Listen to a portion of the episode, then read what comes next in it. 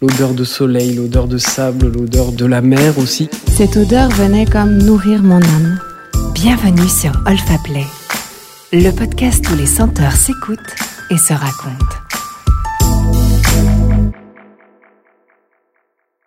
Aujourd'hui, Thierry Vasseur, né de la maison Guerlain, va nous partager ses inspirations, ses secrets derrière chacune de ses créations parfumées. Il paraît que l'on peut tomber amoureux d'un parfum il existe un lien anatomique privilégié entre olfaction, émotion et mémoire. D'où tire-t-on ces inspirations lorsque l'on est un grand parfumeur? Ce n'est pas tous les jours que nous avons l'occasion de découvrir les secrets d'un alchimiste des senteurs. Thierry Vasseur, vous qui êtes directeur de la création des parfums de la Maison Guerlain depuis 2008, comment démarrez-vous un processus de création? D'où vient l'étincelle, l'envie première? L'étincelle première, qui est l'urgence d'exprimer quelque chose peut venir de vous ou de quelqu'un d'autre. Et ce qu'il y a d'extraordinaire, par exemple, chez Guerlain, c'est que on a une équipe de marketing qui euh, est extrêmement prolixe. Et si on prend l'exemple de la petite robe noire, par exemple, hein, on imaginera bien que c'est pas un concept euh, qui aurait pu sortir de mon esprit c'est Anne-Caroline Prazan, directrice du marketing parfum, qui avait envie d'exprimer un concept. La petite robe noire. On peut rester perplexe. Comment est-ce que l'on va décrire en parfum, en odeur, un objet? Un objet qui en plus est une icône de la mode on parle de petite robe noire, tous les couturiers après Madame ou Mademoiselle, pardon, Chanel, qui a inventé la petite robe noire, ont exprimé la petite robe noire. Encore aujourd'hui, euh, les maisons de couture euh, proposent des petites robes noires. Donc, pour une maison comme la nôtre, qui ne fait pas de couture, une maison de beauté, illustrer la petite robe noire était un peu une gageure.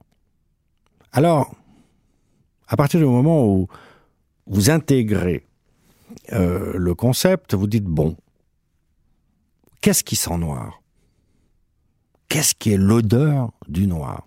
Donc vous êtes obligé de prendre des, de faire des ponts entre le visuel et l'olfactif. Donc vous vous dites thé noir, réglisse noir, cerise noir, patchouli sombre, fève tonka, sombre. Et vous avez cinq ingrédients avec lesquels vous pourrez exprimer une couleur noire, ou dite noire.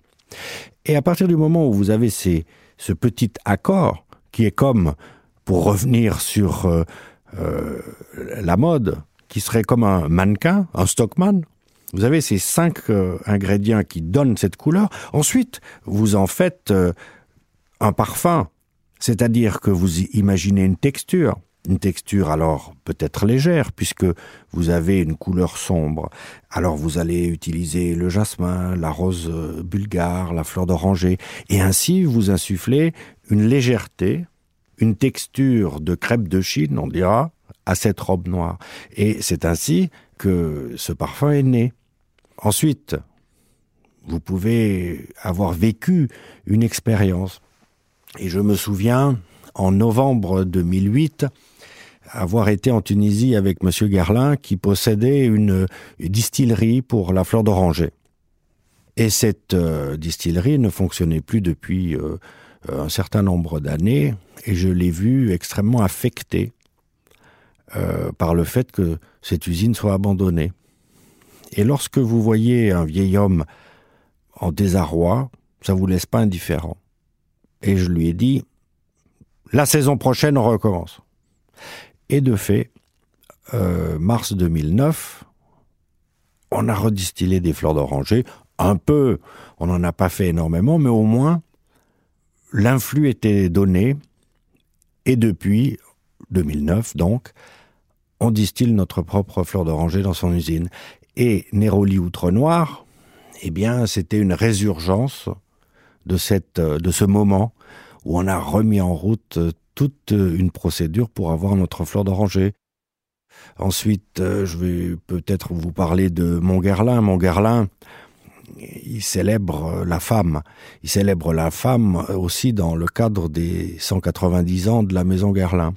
Et que si l'on réfléchit cinq minutes, on se dit comment se fait-il que nous soyons toujours là après 190 ans? Eh ben, c'est quand même grâce aux femmes, puisque nous sommes une maison de beauté et que nous avons une image quand même très féminine, puisqu'on fait euh, du rouge à lèvres, euh, du maquillage donc, euh, du soin et du parfum. Et tant qu'à être féminin, peut-être pourrait-on être féministe aussi. Et pour célébrer les femmes dans le cadre de notre anniversaire, eh bien, le choix des matières premières, la lavande, qui euh, m'est chère par sa, son évocation de vérité et de pureté, allait de soi dans un portrait de femme qui célèbre la femme. Ensuite, le jasmin sambac. Le jasmin sambac qui, euh, dans le sud de l'Inde, est une fleur que l'on porte dans les cheveux, que l'on offre euh, sous forme de collier dans les temples, que l'on offre euh, toujours en collier dans les mariages ou pour accueillir un membre de la famille ou un ami qui rentre dans l'envoyage. En fait, il y a un caractère extrêmement sociable dans cette fleur et que pour exprimer l'amour, donc les mariages, la famille, la fraternité, l'amitié, ou même les prières les plus secrètes que l'on veut transmettre aux dieux, on utilise cette fleur. Donc pour moi, elle faisait partie euh, intégrante et intégrale de euh, ce portrait de femme que l'on voulait célébrer.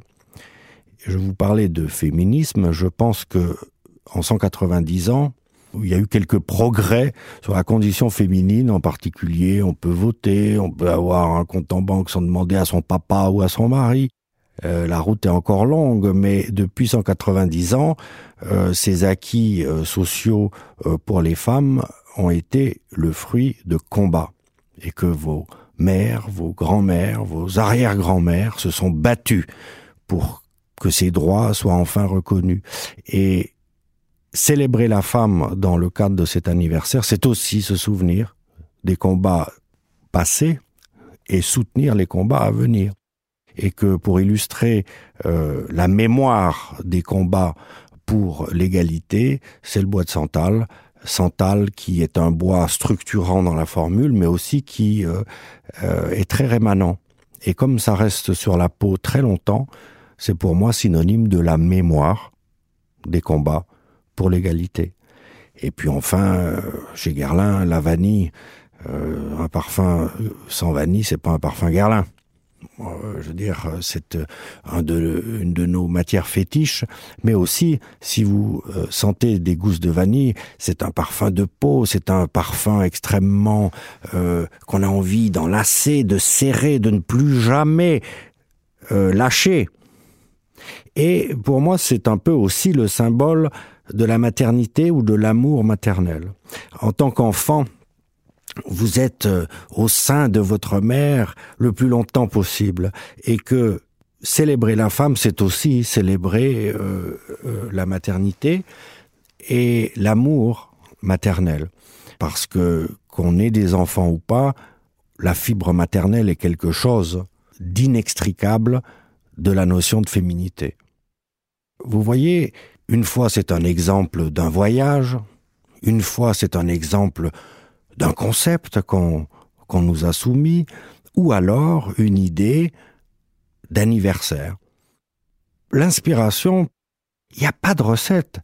Je vous dis que vivre le moment et d'attraper les détails qui font votre quotidien peuvent engendrer chez vous l'imaginaire et c'est ainsi qu'avec la lavande, le santal, la vanille, le jasmin sans bac, nous avons créé Montguerlin. Montguerlin est une ode à la femme et à la féminité, et c'est un cri d'amour de la maison Guerlain pour les femmes.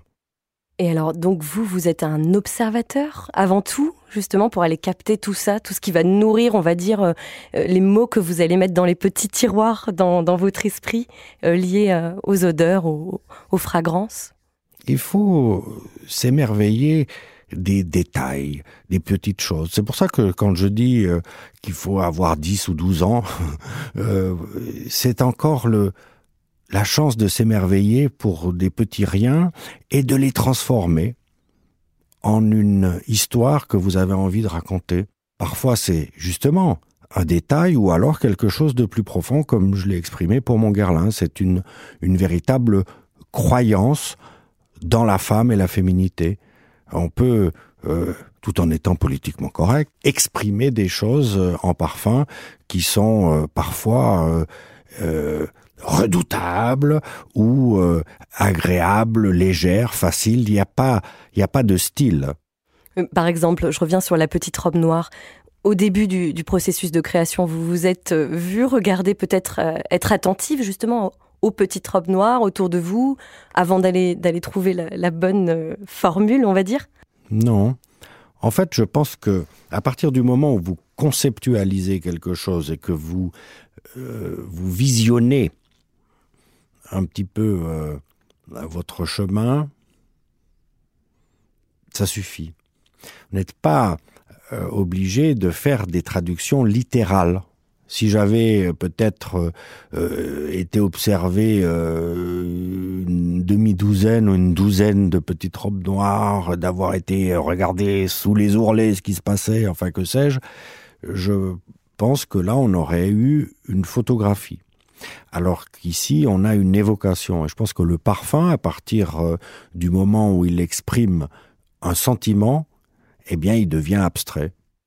Est-ce que vous avez, au fil de toutes vos créations, de toute votre carrière, un petit truc à vous, une signature, votre touch, un leitmotiv peut-être par rapport à une matière Alors oui, et je m'en suis pas forcément rendu compte moi-même, mais on m'a fait remarquer que j'avais un sérieux penchant pour les notes vertes.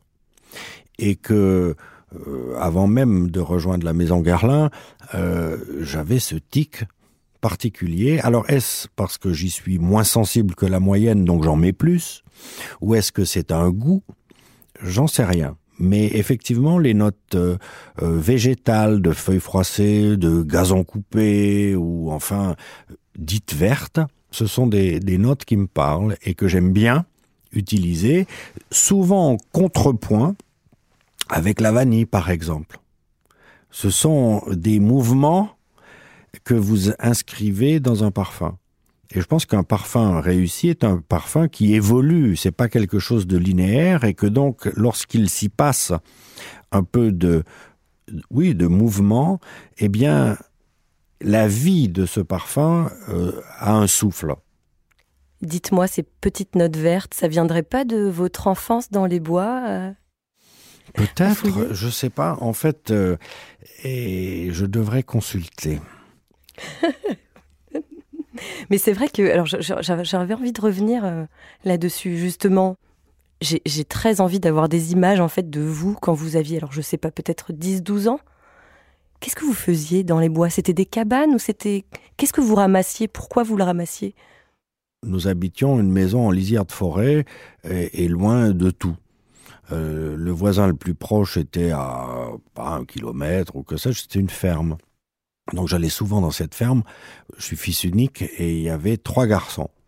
Donc euh, c'était une fratrie euh, improvisée euh, où on était très liés, on avait tous à peu près le, le même âge et euh, eh bien les travaux de la ferme euh, n'avaient plus de secret pour moi. D'ailleurs quand je rentrais euh, à la maison, ma mère me disait qu'il fallait me prendre avec des pincettes pour me mettre dans la baignoire il y avait des fois où effectivement vous passez plus de temps à l'écurie qu'à l'extérieur, mais cette enfance-là m'a donné euh, la notion de rythme des saisons et du rythme de la terre. Euh, je pense qu'il y a une très belle œuvre de Gustave Mahler qui s'appelle Le chant de la terre. La terre souffle, la terre vit et la terre a des rythmes et que lorsqu'on a la chance de grandir dans la nature, on a la chance pour toujours de saisir euh, ces rythmes et je pense que ça a été pour moi une très bonne école que j'utilise encore aujourd'hui alors Est-ce que les notes vertes en font partie? Je ne sais pas. Mais j'étais souvent donc dans cette euh, cette exploitation agricole. Et puis quand je n'y étais pas, effectivement, euh, je lisais des livres de plantes médicinales et j'allais les reconnaître et les collecter. Et euh, le fait d'avoir des centaines de bocaux avec euh, des fleurs, des racines, des feuilles, des, écorces ou des fruits euh, séchés, me donnait ce pouvoir magique d'être euh, un petit peu un Merlin l'enchanteur avant le, après l'heure en tout cas. Et vous retrouvez ça aujourd'hui? Vous me parliez de solitude, que c'est un métier peut-être qui s'exerce plutôt seul. Est-ce que vous retrouvez ces mêmes parallèles de quand vous étiez enfant et aujourd'hui?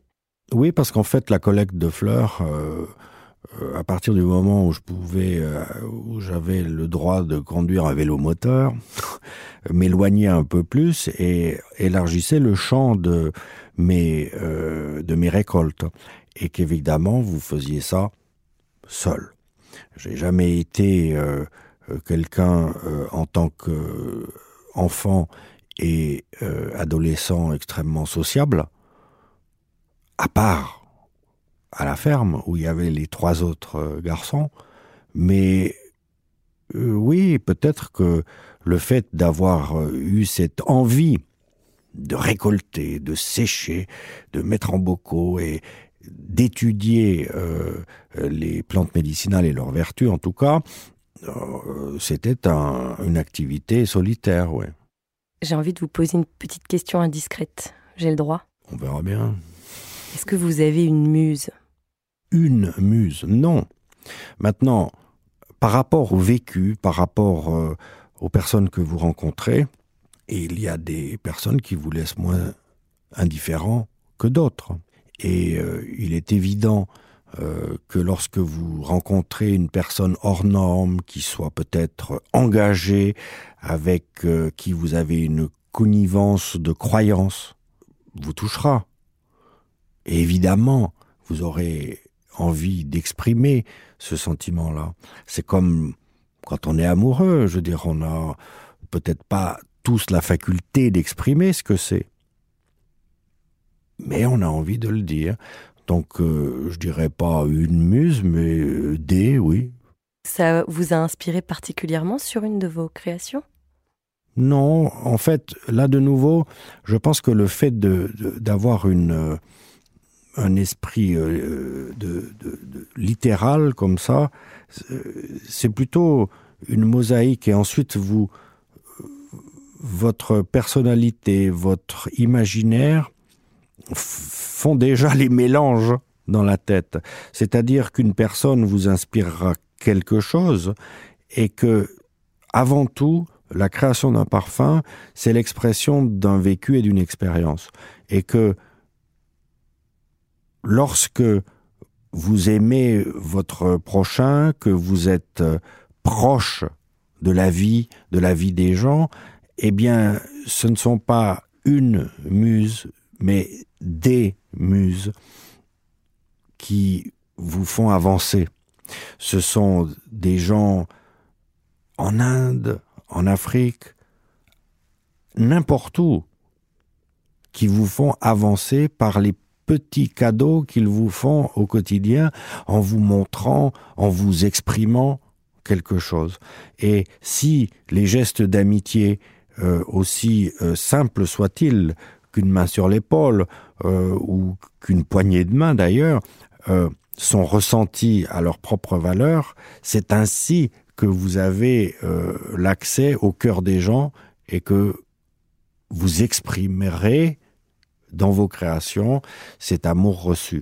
Je veux dire, avant de recevoir, il faut certainement donner, mais vous n'avez aucune idée de ce que les gens peuvent offrir lors d'une rencontre et lorsque euh, je, suis par exemple en séminaire de formation euh, des euh, on appelle ça des beauty advisors donc des BAs des gens donc qui sont derrière euh, les comptoirs euh, pour pour on me dit ah euh, vos histoires sont fabuleuses fantastiques merveilleuses je dis oui oui oui oui oui mais en faisant ça vous recevez tellement d'amour. C'est ainsi que vous vous nourrissez. Vous devez être une éponge.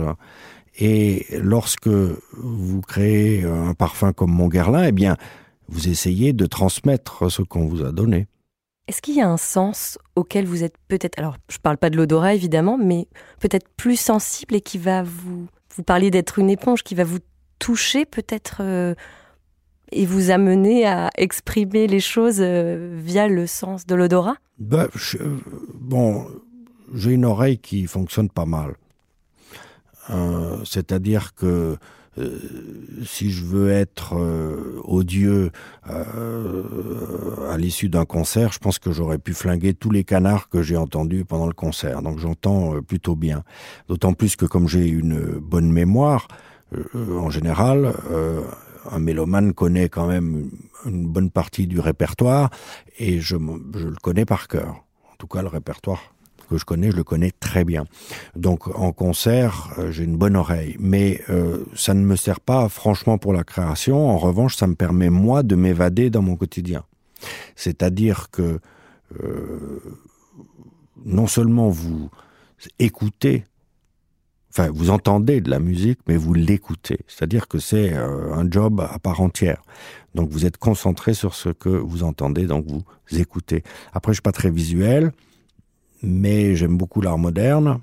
Euh, contemporain, j'ai un peu plus de peine, mais l'art moderne, oui.